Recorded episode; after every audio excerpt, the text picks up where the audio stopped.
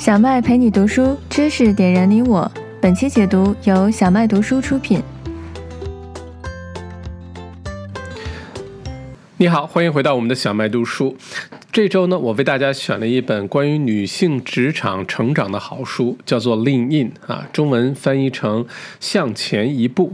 那其实呢，我们这个小麦读书会呢，呃，我希望能多选一些关于女性成长啊，包括两性关系啊，包括职场啊等等的这些好书，呃，为大家分享。因为我觉得，呃，这个女性的成长呢，非常需要关注啊，而且女性的的确确非常的不容易。这也算是小麦通过。读书会对于女性致敬的一种方式吧。那这本书呢，这个向前一步的作者啊，呃，大有来头。他叫 Sheryl Sandberg 啊，三德伯格。三德伯格一听就知道是犹太人的姓啊，什么什么 Berger，什么什么什么都是犹太姓啊。你像扎克伯格，犹太人啊。那桑德伯格呢，其实呃，履历非常的呃光鲜。他曾经是哈佛大学毕业，呃，毕业之后呢，到了这个呃。美国总统啊，克林顿的这个里面当幕僚。是做什么呢？做这个财政部的主任啊，这个职位很高了。呃，这个克林顿总统呃下台之后呢，桑德伯格又到了硅谷啊，花了一年多的时间进入了谷歌。呃，再后来呢，这个进入了 Facebook。那目前桑德伯格呢是 Facebook 的首席运营官啊，COO。那他的这本书的出版啊，对于女性，尤其是在职场中的女性呢，影响巨大。呃，包括。这个他的老板扎克伯格啊，也就是 Facebook 的 CEO 也说，这本书不但女性应该读，男性应该好好读，因为它可以帮助男性更好的理解自己的另外一半或者自己的女同事。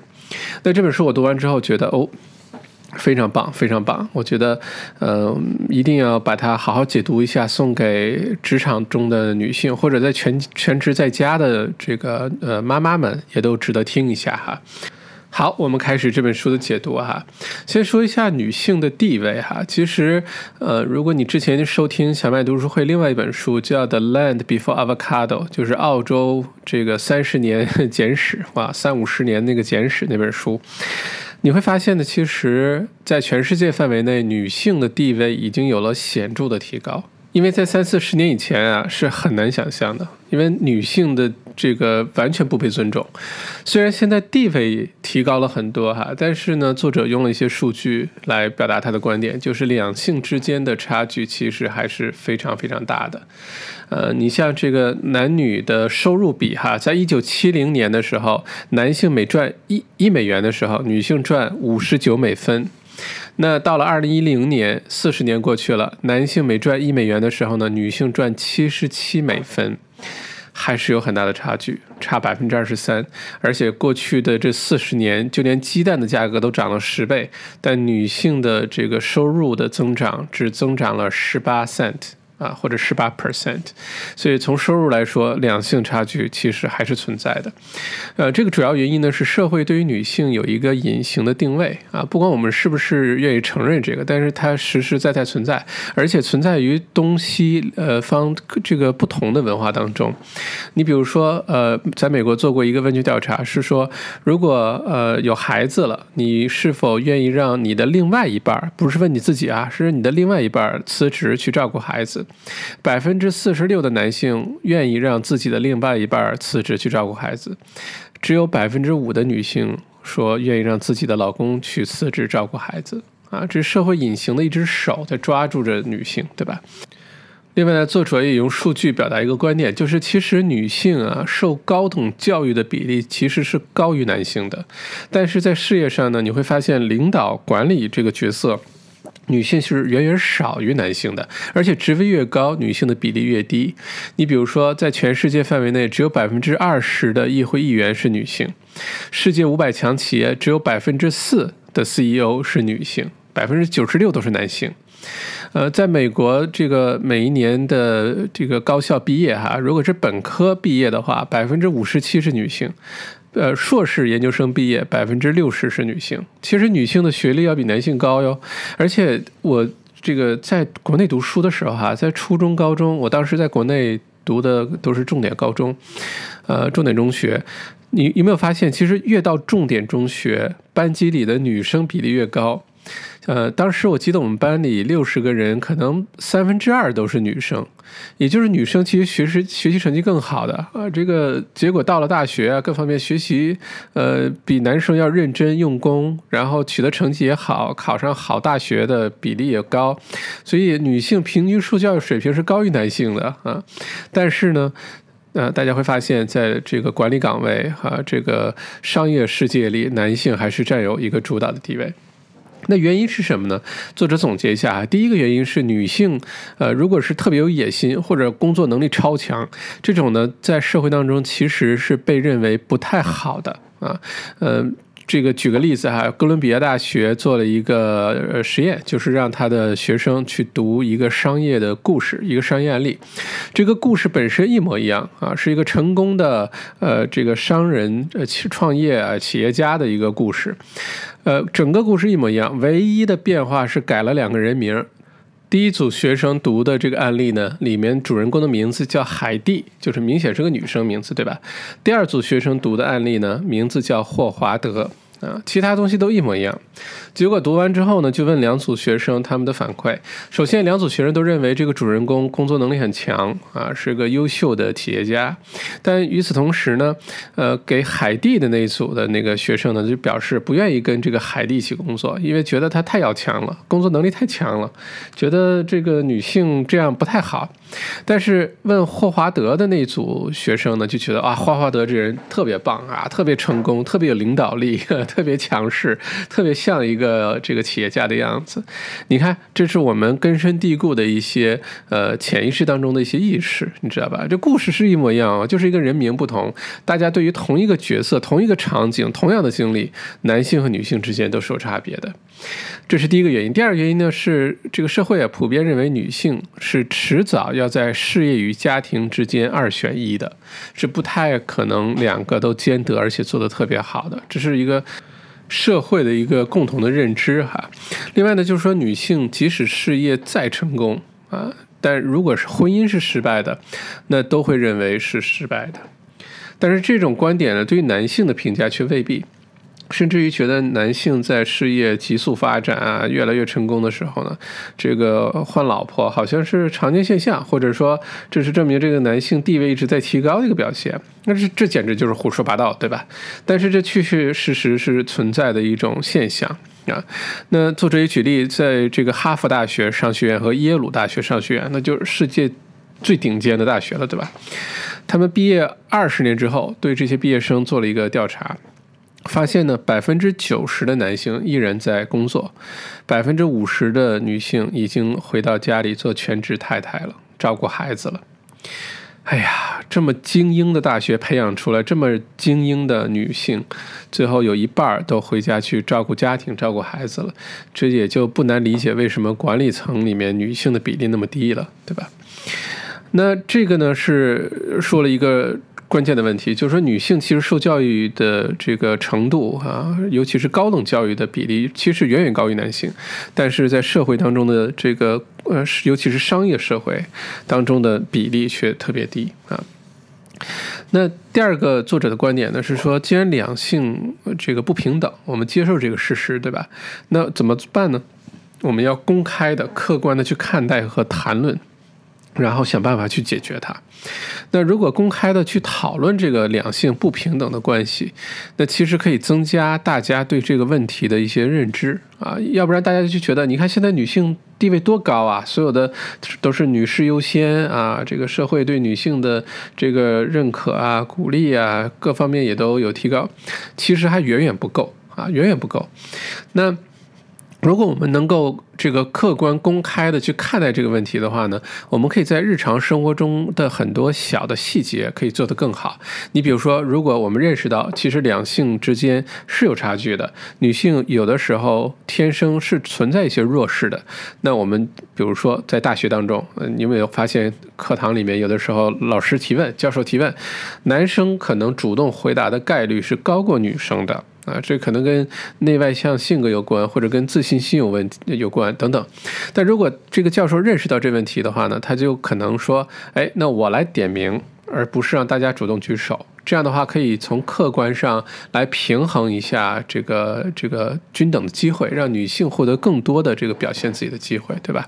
这是一个如果我们公开的去讨论这个问题的一个好处。再有呢，其实呢，女性啊需要互相的支持，因为作者也这个作者本身女性啊，她在写这个书的时候也也说，有的时候我们不要怪这个社会或者是男性不给我们机会，有的时候反而是女性之间互相的打压。或者互相的不支持，那这里面呢，呃，作者提出一个概念叫做 “Queen Bee”，Queen 就是女皇。，bee 就是那个蜜蜂，Queen bee” 就是如果大家观察，像蜜蜂也好，蚂蚁也好，都有一个这个这个蜂后或者是蚁后，对吧？就是特别大一个蚂蚁或者特别大一个蜜蜂，然后它呢获得绝大多数的资源，然后所有的蜜蜂、所有的蚂蚁都为它来工作啊，然后整个一个小的蚂蚁生态或者蜂蜜呃这个蜜蜂生态都是有只有一个那个蚁后或者是蜂后，那。作者用这个概念呢来解释，在绝大多数的这个企业当中啊，尤其是男性占主导的企业当中，通常只有一位女性能达到那个丁呃这个登峰造极的那个位置啊，能达到这个管理层的位置。也因为这个呢，所以很多。这个公司内的女性呢，会对那个这个达到管理层的女性呢，反而持一个比较抵触的情绪，或者大家在共同成长、共同职场发展的时候呢，有互相这个竞争、互相这个怎么说不帮助的这种现象，就是因为这种机会太少了啊，这种困闭的现象。再有个说这个女性相互支持呢。是说，全职妈妈和这个职场妈妈相比呢，互相都会给对方这个内疚感和压力。全职妈妈会觉得，哎呀，自己会不会与时代落伍啊？你看人家孩子的妈妈还能工作，工作也做得特别好，或者自己经营自己企业都做特别好，还能照顾孩子。哎呀，我天天在家只照顾孩子，这个做家务是不是与时代这个慢慢就脱轨了呀？但与此同时呢，那些工作的妈妈，或者是这个经营自己企业的妈妈呢，也有内疚感。他们会觉得，哎呀，你看人家全职妈妈可以很多时间在家里陪孩子，这这个给老公做饭，把家里照顾的井井有条。你看我经常因为工作的缘故，不能好好的这个回家去尽一个这个老婆的职责。哎，你看两个角色互相之间都在给对方压力。啊，然后作者呢这里提到一个很有意思的观点，之后会详细展开讲，就是说，女性啊，除了要学习有效的时间管理以外，更要学习内疚管理。你不要给自己增加那么多内疚，不管你是全职妈妈还是你是工作的妈妈，都不要给自己增加那么多的内疚，好吧？不要女性与女性之间互相的这个这个不支持，应该互相支持，好吧？呃，再有呢，就是两性的这个平等这个这个关系哈，是继续需要大力的推进的，这个路还很长。呃，而且呢，这个推进女性的地位提高，呃，其实对整个社会发展都很好。哈佛大学的学生做了一个调查，是说呢，如果女性的地位，尤其在职场的地位提高，女性的管理角色的比例提高的话，其实男性的满意度、幸福度都会提高。其实不，并不是男性希望职场当中特别少女性，不是的，是因为各种各样的原因造成了女性在职场当中的比例减少。其实。男性、女性都希望这个更加平衡一些，好吧？所以这是个好事儿哈。OK，那刚才说了很多这个外界对于女性的一些束缚哈，不管是隐性的还是明显的。那另外一方面呢，其实是女性内心对自己的束缚。这个其实是这本书的一个非常重要的一个观点，就是说女性自己不要束缚自己，女性呢不要束缚自己，女性呢也不要去限制自己。这个其实是一个比较容易忽视的一个点哈。这个造成这个点的主要原因呢是什么呢？是叫做自我怀疑啊，女性比男性呃表现的更加明显。在现代的心理学当中呢，有个专业的名词叫做 imposter syndrome，呃，中文翻译成冒名顶替症候群。什么意思呢？就是当一个人呃突然取得一些成绩的时候呢，他会觉得自己配不上这个成绩，他会觉得说这是不是假的？会不会有一天被人发现自己并没有那么好？啊，会揭穿自己啊。通常呢，无论男性或者女性呢，呃，基本上这个创造力很强或者极具天赋的人，经常会经历这种事儿，或者在人类历史上，大多数这个天赋很强的人都经历过，因为他不敢相信自己值得那个成就，因为突然之间这个成功来的太太大了，太快了哈，呃，表现出来就是自自己虽然取得了相当的成就，就是觉得自己不配，就是觉得自己是个骗子啊，就是觉得早晚会。会被人发现，那这个其实是一个心理学当中的一个现象，是个普遍的现象，啊，这个现象是一九七八年发现的，已经被这个论证了。所以，如果你有这种啊，这个冒名顶替症候群哈，你并不是唯一的，这个世界上已经无数人经历过这事儿，只是没有说出来而已。那这种冒名顶顶替症候群呢，女性要远远高于男性。好吧，呃，作者就犯过这样错误。呃，他呢刚刚这个被评为世界上最具影响力的女性第五名的时候啊，尤其他发现超过这个奥巴马的夫人的时候呢，他觉得内心当中非常惶惶恐。他觉得，哎呀，我怎么能被评这么高的位置呢？我我。配不上啊，我怎么值得呢？所以呢，一旦他的同事啊、他的粉丝啊，呃，发 Facebook、发 Instagram 说：“哎呀，恭喜这个桑德伯格夺得这个名次、夺得这个奖之后呢，桑德伯格居然还会去他那个粉丝发的这个帖子下面留言，要求对方把这个帖子删掉，而且他要求他的同事啊、身边的朋友不允许发这种这个帖子，恭恭喜他。”为什么呢？后来这作者自己反省，就是其实啊，就是第一，特别缺乏自信；第二，就是这种自我怀疑的心态在作祟。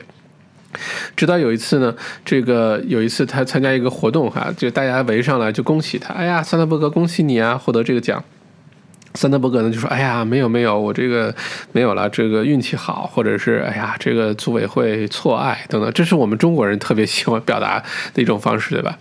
然后回到房间里呢，他的一位助理也是一位女性，就提示他说：“我觉得老板，你刚才这表现不太好啊，这个你应该就是微笑的点头说谢谢就好了，非常自信的。”谢谢就可以了，因为这是你应得的，这是你得到的，这是大家对你的认可。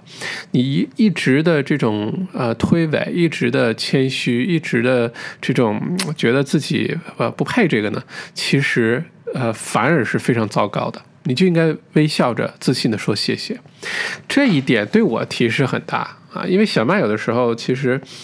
嗯，不敢说做出点什么成绩哈，就是偶尔做出一些有意思的事情，得到一些认可，然后呢，就会遇到，比如说一些观众啊，或者是去演讲的时候遇到一些可能听过我演讲或者看过我一些视频节目的朋友，就说：“哎，小麦你好棒啊！”什么？我原来特别害羞，特别不好意思，我都不知道怎么回答。说实话，我就觉得，哎呀，没有没有，我真的是，哎呀，这个一般般，哎呀，差得远。我看了这段，突然发现，你既然做了，你就应该有自信，你就应该微笑着说谢谢，谢谢啊，因为这是你努力做的，你就值得，好吧？而且别人怎么去发这些朋友圈啊，发这些 Facebook 的帖子啊等等，恭喜你，那是他们的观点，你不需要去左右别人。如果有人恭喜你，你就自信的说谢谢就好了，这点学到了，好吧？那书中还举了一个非常有意思的现象啊，就是说，当取得很大的成绩的时候，如果你问女性的话呢，女性会归功于团队啊、运气好啊、领导好啊，或者自己有一个好的导师啊，都是外部的因素啊，这是女性。如果取得成绩是你问男性，男性会说啊，是我自己的努力，是我能力强。OK，但是反面，如果这个遇到失败的时候，你问女性，女性通常会责怪自己。啊，是内部的，说哎呀，自己做的不够好，自己能力不足啊，等等。如果你问男性，这个时候当遇到失败的时候，男性都是怪外界的原因，都说哎呀，这个条件不成熟啊，这团队不给力啊，竞争太激烈，不怪我军这个不努力，只怪这个对方太狡猾啊，好吧，这个是一个明显的反差。非常明显的反差，女性不要在取得成绩的时候不表扬自己、不肯定自己；女性也不要在遇到失败的时候把罪过都归在自己身上啊！你向男性学习学习，有那种迷之自信，好吧？这个失败的时候都怪外别人，呃，成功时都都都归自己啊，这个平衡一下就好了哈。呃，也正是因为我们刚才提到这种什么自我怀疑啊、冒名顶替症候群啊，或者是呃这个不够自信这些原因呢，所以女性啊很容易错过职场当中重要的升迁机会啊。惠普公司这个员工的人数很多哈，他公布过一次他的内部报告。这个现象很有意思，是说当有一个新的职位出来的时候，女性只有在认为满百分之百满足条件的时候，才会去提出申请；男性只要觉得百分之六十满足了，就会去争取，就会去这个申请。这差距很大，这是为什么？很多时候男性得到一些更好的升迁机会，得到一些团队啊或者部门的一些领导的位置，就是因为。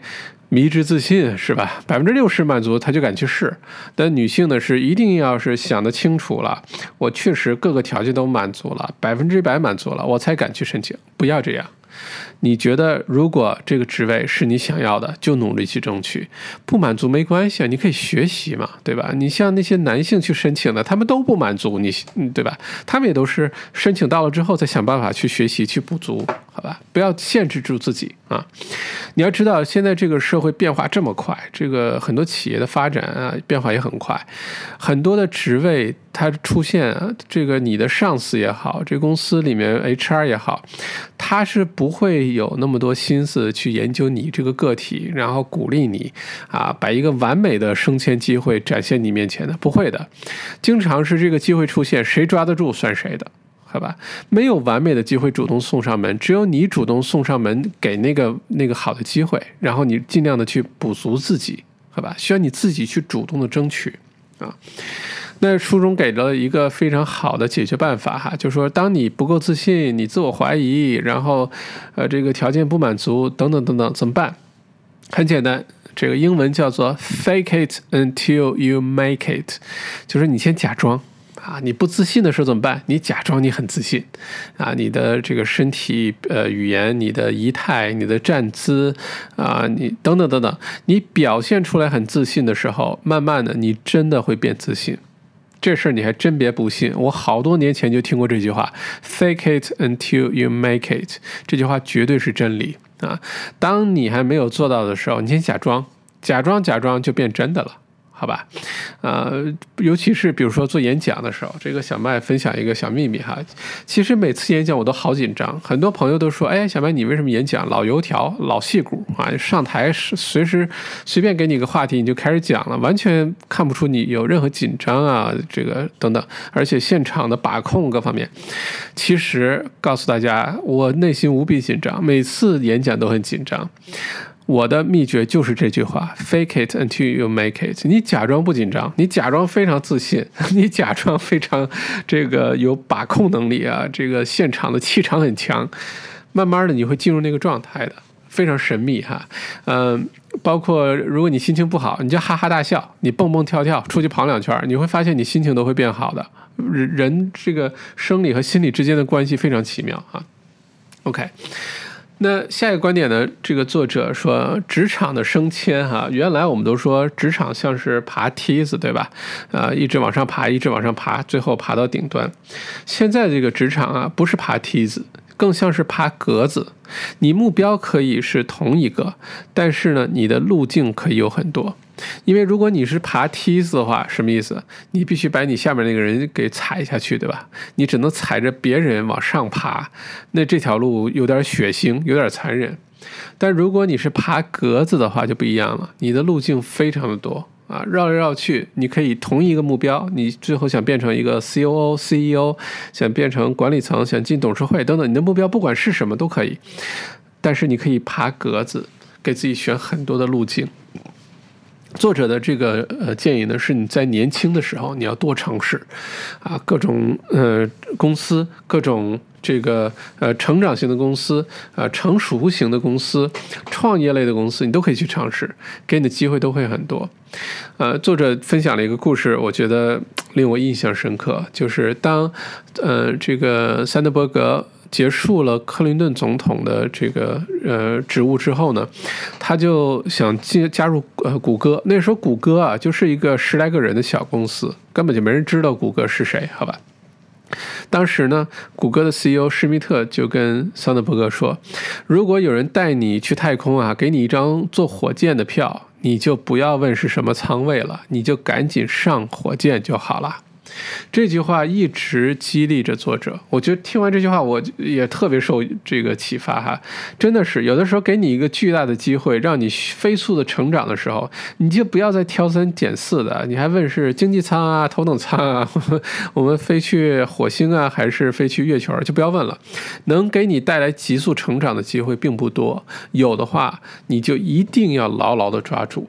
好吧，所以作者的心这个心法就是，你在选择工作的时候，唯一重要的指标就是这份工作是否能为你带来迅速的成长。你不要那么在乎他的薪水，你不要那么在乎他的 title 啊，给你个什么这个 manager 那个 manager，这都不重要，是这份工作能不能给你带来迅速的成长。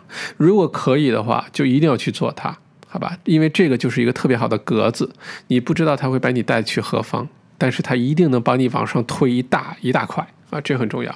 其实作者这个呃性格也看来也是这样哈。你看，从一个政府那么高的一个财政部的一个主任的位置，进了一个小小的十几个人的创业公司，哎，谷歌后来变成现在这个模样，这么牛的一个公司，对吧？呃，这个桑德伯格加入 Facebook 的时候，离开谷歌加入 Facebook 的时候，那个时候 Facebook 也是一个名不见经传的一个小公司。啊，那个时候扎克伯格才二十三岁，哎，桑德伯格也敢去冒险去加入这么一个小一公司。你要知道，像她这样的女性，像她这样的人，面临的这个机会多到不能不不知道怎么数，你知道吧？但是为什么她会选一个那样小的公司？我觉得这跟性格有关系，就是你要开放自己的心态，你要敢于去选那些你这个认为没有那么平稳的机会，你才有巨大的成长啊。那。呃，书中呢继续表达这个观点，就是说这个女性啊，要学会为自己争取机会。啊，一定要为争取机会。虽然这个社会对于特别努力争取机会的女性，有的时候是有偏见的。你比如说什么“铁娘子”啊、“男人婆”啊这种词，我们听了很多，对吧？像这个德国总理总理，他就是什么“铁娘子”啊，或者之前那个英国的首相啊，撒切尔夫人“铁娘子”，就觉得这总觉得有点怪怪的。你也不知道他是在夸他，还是在这个贬他，对吧？但是这种词，我觉得都不是一个很恰当的词，说明社会对。女性特别强势的女性还是有偏见的，那还是像刚才说的一样，这个职场变幻莫测，机会是不会来主主动找你的，是你需要去主动找机会的，你一定要去努力的争取。女性一定要学会谈判，一定要学会谈判。那。作者呢又给了一个数据，是说呢，在这个找工作的面试的时候，哈，百分之五十七的男性，超过一半以上的男性会在面试的时候为自己争取更好的待遇而去谈判，跟雇主谈判。多少女性会在面试的时候去谈判呢？百分之七，也就是百分之五十七比七，哇，这个数差太多了。好吧，女性一定要学会谈判。那作者呢，就是说他当时想要加入 Facebook 的时候啊，呃，在加入 Facebook 之前的一个半月里面，每个星期都会花好几个晚上跟扎克伯格一起吃晚餐。吃晚餐的时候呢，就聊呃 Facebook 的这个未来，Facebook 的愿景，Facebook 的发展路径。这个等等哈，那其实越聊越开心。这个作者桑德伯格就觉得哇，这工作实在太好了，太有意义了，特别想要去做它。但是当时扎克伯格给桑德伯格的这个呃条件呢，呃，其实其实作者本身已经挺满意了，他觉得哇，已经拿到这个 offer，而且呢又是做这么有意思的事情，就值了。但是作者的老公和作者的妹夫当时就跟他说，如果是他们的话，作为一个男性的话是不会接受这个 offer 的，因为觉得给的还不够好。同样的职位，男性会拿到比女性更好的待遇、更好的这个薪资水平。他们就鼓励这个桑德伯格，就这书的作者呢，回去继续跟扎克伯格谈判。当时啊，这个作者就非常纠结，就很害怕，如果我谈了，把我这个机会给谈崩了怎么办？把我这机会谈没了怎么办？我是特别特别想要这个机会去好好的去大干一番事业的，好吧？于是呢，这个作者呢，经过了好长一段思想斗争，最后还是决定去谈判。于是呢，他找到了扎克伯格，然后跟他说：“OK，呃，老板啊，你说的这些这个公司的发展愿景啊、使命啊等等，我都极其认可，而且我非常想变成这个公司成长的一部分。呃，而但是呢，你希望我来负责这个业务呢，将来一定是面对很多的谈判的，不管是跟呃投资方，不管是跟这个合作方等等，很多谈判。那现在这个机会，也许是我未来这数年之内唯一一次有机会跟你是站在对立方跟你谈判的。那你一定希望我是有谈判能力的，那我就好想好好跟你聊一聊。结果呢，他就很诚恳的把他的想法，把他的不满意的、满意的地方都告诉了扎克伯格。结果呢，是扎克伯格做了让步，给了这本书的作者桑德伯格更好的待遇，让他非常满足、非常满意的入职。啊，那这个案例的这个给我们的启发就是什么呢？女性不要因为恐惧感，不要因为担忧。不要因为害怕失去而不去为自己争取利益，而不去为自己谈判。你该谈的时候一定要谈，不管是工作面试的时候，还是这个呃已经入职了，但是比如说遇到升迁、遇到涨涨薪水的时候，跟你的上司去谈这件事情，你要鼓足勇气去谈。你要知道啊，你不谈，未必公司或者你的上司就真的这个觉得你是好的。如果你为自己的利益去争取，你非常理性的这个摆出你的原因去谈，公司也许会觉得，哎，你是个人才。如果真的公司有这种需要的话，会把你派上去的。发现你是个特别会谈判的人，这种人才也不多的哟。这种软技能也不是每个人都有的，你要知道。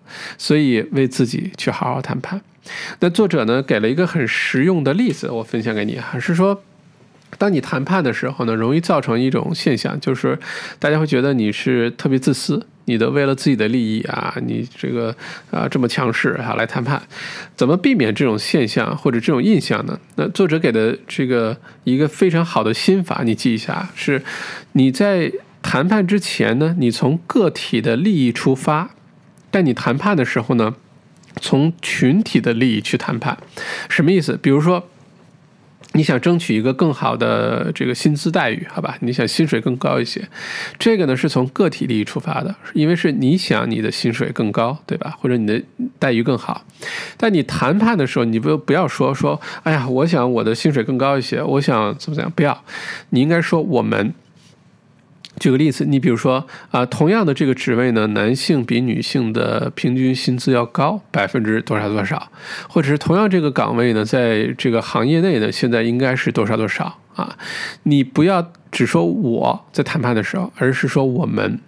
这个时候你会发现这事儿就比较好谈，大家就不太容易形成你是一个自私自利的这种印象。好吧，呃，其实这种在谈判当中很常见哈。有的时候你是发现有的人在谈判说啊，我们代表着什么社区，我们代表着什么群体，我们代表着这个那个，其实很有可能都是从自身的利益出发的。但这招儿这个套路的确是有用的。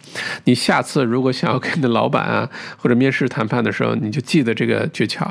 你想要的东西从你个体出发，但你谈的时候从群体出发，这个事儿是一个谈判的很好的技巧，好吧？OK，那如果你有任何的这个呃顾虑或者遇到一些问题的时候呢，书中作者的提议是你要真诚和诚实的沟通。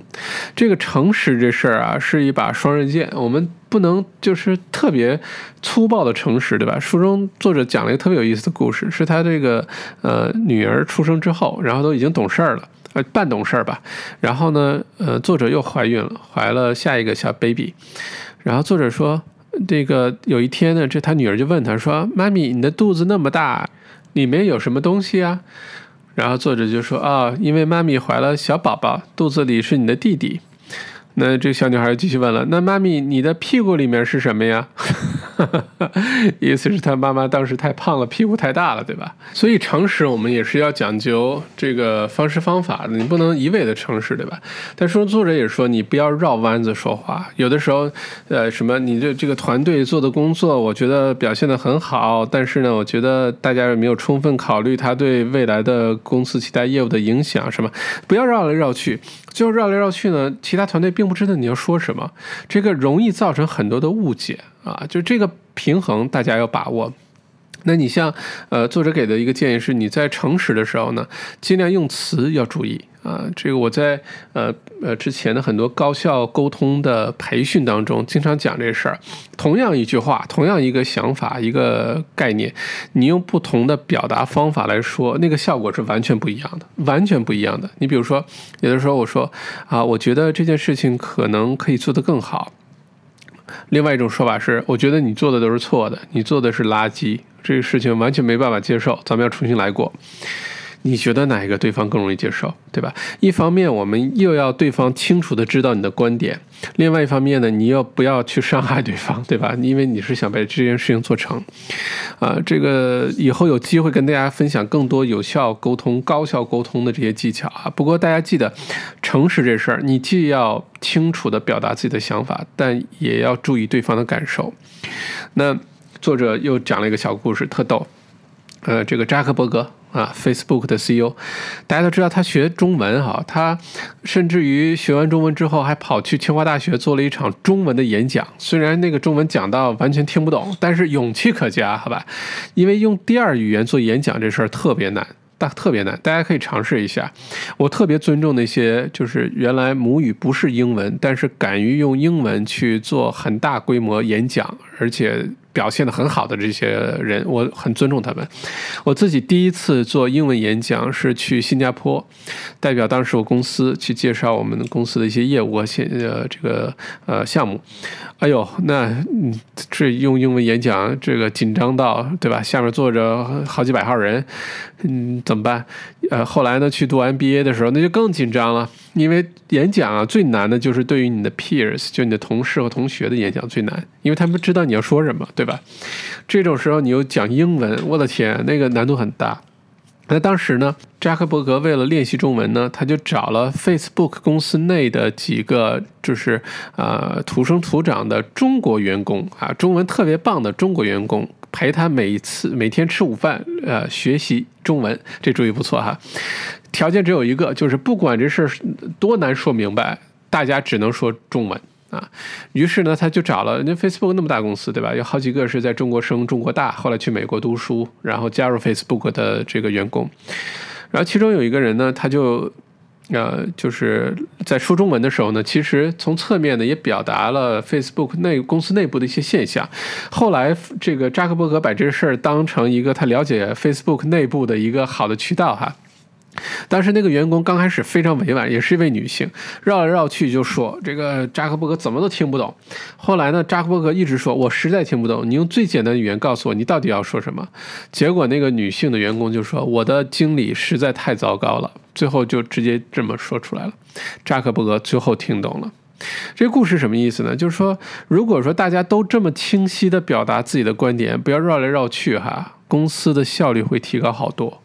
公司内部很多的误会、矛盾都会减少啊，需要的是公司的这个 leader 要有这么 set 这么一个文化哈，就是说公司内部不要过多的考虑大家内部的自尊心，我们追求的是沟通的高效准确，而不是那么多的这个绕弯子啊，说好听的话我觉得这个文化很重要，所以有的时候我跟。呃，我们这自己团队的人都讲，我说我会简非常简单直接的告诉你我想什么。如果你觉得我这个伤害到你感情了，你告诉我，我会逐步的往回退，变得委婉。但我为了避免所有的误会，我会非常直接告告诉你我的看法，因为我们是为了这个团队能够更好。这一点我想分享给你。我觉得特别有意思啊，尤其女性，其别说女性，我们中国的文化是特别喜欢绕弯子的。这个绕弯子是特别耽误事儿的。咱们一定要学会如何高效的、诚实的、直接的沟通，好吧？OK，那作者呢也是下一个观点，就是说，在职场发展当中呢，你一定要找一个好的导师，这个绝对是对于职场快速呃发展必不可少的一一个角色，一定一定要给自己找一个好的导师。但是你会发现呢，找导师这事儿并不容易。你又不能到处乱问，你愿意做我的导师吗？啊，你愿意这个来这个指导我的人生，指导我的职场吗？这事儿不容易，因为普遍的现象呢是，如果已经做到一定职位的男性呢，通常只愿意接受年轻的男性作为这个导师的那个辅导的角色。而不愿意接受一个年轻女性，因为太容易出花边新闻，太容易被误解啊！不是说真的会出什么事儿，但经常会被误解。你想一个呃事业有成啊，职位很高的一个男性，然后一个呃非常年轻，刚刚进入这个公司、进入这个职场的一个女性，然后呢，经常私下一起喝咖啡、一起聊天儿、一起聊心事儿。的的确确是一个这个是个可能存在的问题哈，也正因为这样呢，很多的年轻女性反而不容易找到特别好的导师。那作为这个呃呃年轻女性呢，作者给出建议是，你呀其实不用到处去问，到处去求导师，你可以呢去吸引一个导师回来。什么意思？你先努力的工作。表现出你工作的一个态度，或者表现出你性格当中的某一个优点，比如说你做事特别认真，或者你做事特别靠谱，或者你做事呢特别坚持。你把这个表达出来之后呢，然后你带着非常具体的问题去找跟你相关的人，或者你尊重的人，或者你希望他成为你导师的人，去跟他提问，非常具体的问题，时不常的提问，然后在时机成熟的时候再问是否愿意做。你的导师，这种成功的概率会非常大，因为你要知道啊，这个导师啊，英文叫做 mentor，对吧？或者美美式英文叫 mentor，嗯，中文呢把它翻译成门徒，有点音译的概念哈，我觉得翻译的简直美极了。这个门徒的关系呢，其实极其重要。呃，你要尊重这个你的导师的时间，你要尊重他的呃这个经历，这个其实是一个互惠的关系，不是说你找了个导师，有人答应你了啊，给你人生指导，给你职场指导，然后你就可以啊什么导师，我又想有很多想要抱怨的事儿，导师我又迷茫了，什么问问你，不要，你要带非常非常具体的问题去找你的导师，你一定要好好尊重他的时间。好吧，因为你要知道，导师很多的时候都是义务的啊，他可能没有收你钱啊，他可能时间非常宝贵，他可能有很多很多重要事情要做的，他愿意花时间在你身上，看着你成长，去指导你，那你一定也要尊重他，好吧？另外呢，作者就是说，其实你不一定要找比自己高很多的人去做导师，很有可能。很有可能你的同事、你的 peers，peers 这个英文就是你的这个平等关系的，你的同学、同事都叫 peers，有可能这种人也可以是你的导师啊，他可能更加理解你的处境，给你的一些建议，他可能比你早入职几年或者早在这公司工作几年等等，他给你的建议可能更加实用，也说不定，好吧？所以导师这个概念非常重要。我的建议是，无论你是男生女生，你想职场发展的好，你想人生的路少走弯路的话，给自己去找一个好的导师，哪怕这个导师刚开始拒绝你都没关系，好好找一个，真的能少走好多弯路。我现在其实特别后悔一件事，就是年轻的时候，就是大学刚毕业入职的时候，不知道有有 mentor 导师这回事儿。哎呀，如果有的话。真的可能少走好多弯路啊，能省好多年时间啊啊！所以强烈建议大家啊，这个当然也是作者的观点。那最后呢，作者呢就说你要给自己找一个真正的人生伴侣。啊，你的老公是不是你的人生伴侣呢？绝对是，但他是不是你真正的人生伴侣呢？还是只是一个家庭的感情的婚姻的伴侣呢？这你要分清楚。那先从一些数据来着手啊，是说在美国，如果夫妻两个人都全职工作了，女性在孩子照顾和家庭方面都会多付出百分之三十到四十的时间。哎呀。多不容易，两个人都工作，都全职工作，凭什么女性就要在家务方面多付出百分之三十到四十时间？好吧，这里面什么原因呢？是因为根深蒂固的，大家觉得老公呢是应该努力工作赚钱养家的，老婆呢就应该把孩子照顾好，把老公照顾好，把家照顾好。那其实呢，作者用好多的数据来论证啊，是说，当男性跟女性、老公和老婆在家里的这个角色平衡的时候，对婚姻的满意度、对孩子的成长、对家庭的稳固才是最重要的，而不是一个人负责一件事儿，不是的。因为你要知道，老公的角色，老公是不是理解你、支持你在职场的发展，比你有一个好的上司或者男性上司要重要的多得多。好吧，而且你要多给老公一些分担家务或者照顾孩子的这些机会，因为有的时候如果呃这个两个人把这个分工给明确了哈，我照顾家，我然后我也工作，你呢就使劲出去拼吧。当老公有一天想要为家多做点事儿的时候，比如说孩子生病啊，或者孩子学校有什么活动的时候，老公都抽不出身了，因为他已经把自己弄得这个忙到不得了了，好吧。再有呢就是。这个呃，书中作者说呢，作为女性啊，我们不要打击男性，我们不要有这种控制欲，你要多给老公一些机会去做家务。比如说，有没有那种现象，说，哎呀，老公洗个碗或者照顾孩子，你说，哎呀，这怎么这个洗成这样，洗不干净？来来来，我来吧。哎，你怎么把孩子照顾成这样？你看看，你这么不小心，下次还是我来照顾孩子吧。是不是有这种现象啊？至少作者说有这种现象。那这时候怎么办呢？这时候就是女性的领导力啊，就很重要了。就是你要放手，你要相信你的老公，你要给你的老公机会，给他鼓励啊。因为这件事情是两个人的事，你不要认为老公在帮你，这是一个家庭，两个人在为一个共同目标共同努力，两个人的职责是平等的，好吧？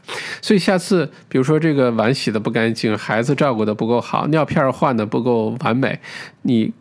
多给他一些机会，多给他时间，多给他一些指导，而不是把这事抢过来，好吧？这里啊，其实我觉得有的时候做老婆的，啊，你其实把老公应该当做孩子一样对待啊。如果你想让他做什么，你就鼓励他、表扬他；如果你想这个不不让他做什么，你就打击他，你就骂他，你就批评他啊。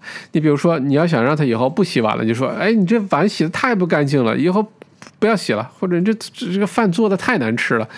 你这么说完，老公就会被打击积极性，下次很有可能就不愿意做这件事情了。你越想要让老公做什么，我这里偷偷分享给你个秘密哈，因为我猜这本书听的女性的咱们的书友会偏多。这个我在之前的呃高效沟通的这个培训课上经常讲到这一点，这是跟人的大脑工作原理有关的。你越希望你的另外一半做什么，你就夸他做什么。就可以了。比如说，哎呀，老公，你的碗洗的真干净。哎呀，老公，你的饭做的真好吃，哪怕难吃点，你都夸他。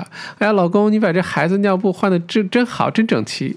你越夸他，你要知道，男生就跟小孩一样，你越夸他，他就越沾沾自喜，他就愿意干什么，知道吧？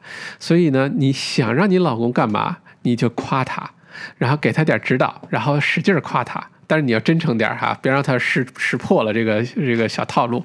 然后他就会很主动的去帮你做很多的事情，这样的话，这个家庭才更加平衡、更加稳固。哎，这个是偷偷送给你的，咱们小麦读书，啊，送给女性书友的一个小福利啊。那这个如果说你是年轻的女性啊，在计划职场的时候，作者是说你不要在怀孕之前，在休产假之前就给自己踩刹车，什么意思？讲了一个小故事。是一个五岁的小女孩，有一天从学校回家，特别特别难过的，这个跟她妈妈说：“妈咪，我今天特别难过。”妈咪问：“为什么呀？”她说：“我今天呢，跟我一个班上特别喜欢的小男孩，呃，我们一起，呃，说未来想做什么。我们两个都想去太空做宇航员。”然后这个妈妈就不太理解，说：“那这有什么问题吗？为什么不开心呢？”五岁的小女孩啊，她说：“那如果我们两个都上太空了，谁来照顾我们的孩子呢？” 五岁的小女孩啊，这说明什么？这个社会、这个家庭、这个呃，我们很多隐形的时候是给孩子了很多的暗示，她都开始担心将来谁照顾孩子的问题了。她都认为这个是女性的作为妈妈的一个职责。好吧，所以呢，书中也给了很多数据，是说，如果这个孩子成长过程当中，男性在家庭经常帮忙，经常做很多很多事情，做饭、做家务、照顾孩子，孩子长大之后都会认为这是他应该做的一部分，他都会过一个更加平衡的一个生活。所以这个非常重要啊！有机会找你的老公好好聊一聊，把这事儿这个聊开了，为什么要这么做？对于孩子的成长都极其有帮助，而不是一个人在外面疯狂忙，常年不着家，另外一个人天天在家照顾孩子，结果这个。感情啊，孩子成长都是问题，这可能是八零九零后这一代中国人可能遇到的一个常见现象，就是爸爸在外面创业呀、开企业啊、经商啊、忙工作啊，很少管家里，但是养家。然后呢，这个妈妈呢一直在家里照顾孩子，结果各种矛盾就出来了。而且这一代孩子长大之后，可能对待两性的关系、对待父亲的作用这个角色、对待母亲的角色，可能都不是那么正确的。啊，这是我们可以通过读书来改变的，好吧？OK，那呃，作者也讲了一个他的亲身故事，是他有一个下属，一个年轻的女性，刚进这公司，有的时候会找这个作者来提很多问题，就说：“哎呀，我的这个未来职业规划呀，我的产假呀，呃，我的升迁呀，等等。”后来呢，作者通过讨论发现，这个女下属啊，别说休产假了，她连男朋友都没有。啊，就更别说结婚生孩子这事儿了。但你会发现，很多的女性在规划自己职业的时候，提前给自己踩刹车，是想好了，我过两年要休产假了，或者过两年要休生孩子了，我这两年就不要那么努力往上拼，往上努力了。甚至于休了产假，回到工作岗位之后，也都找比较平稳、比较简单那种工作，而没有那种拼劲儿了。作者的建议非常简单，就是说你不要在休产假之前就给自己踩刹车，在那之前你就全力以赴，好好的努力，等真的找了男朋友，真的结了婚，真的生了孩子，开始要休休产假了再说，好吧？不要提前就给自己限制住。那最后呢，作者也说，作为女性啊，有一个很大的误区，就是你要是全能的，你要是 Wonder Woman，你一方面呢，职场要很成功，家庭要很成功，做一个好老婆，做一个好妈妈，然后呢，你还有自己的事业，这是不太可能的，这是一个巨大的呃误会，也给女性造成了巨大的压力啊。呃，作者的人生观点是，完成比完美更重要，完成比完美更重要。这句话是不是听上去特别耳熟？哎，这就是 Facebook 现在的公司的一个座右铭，是完成比完美更重要。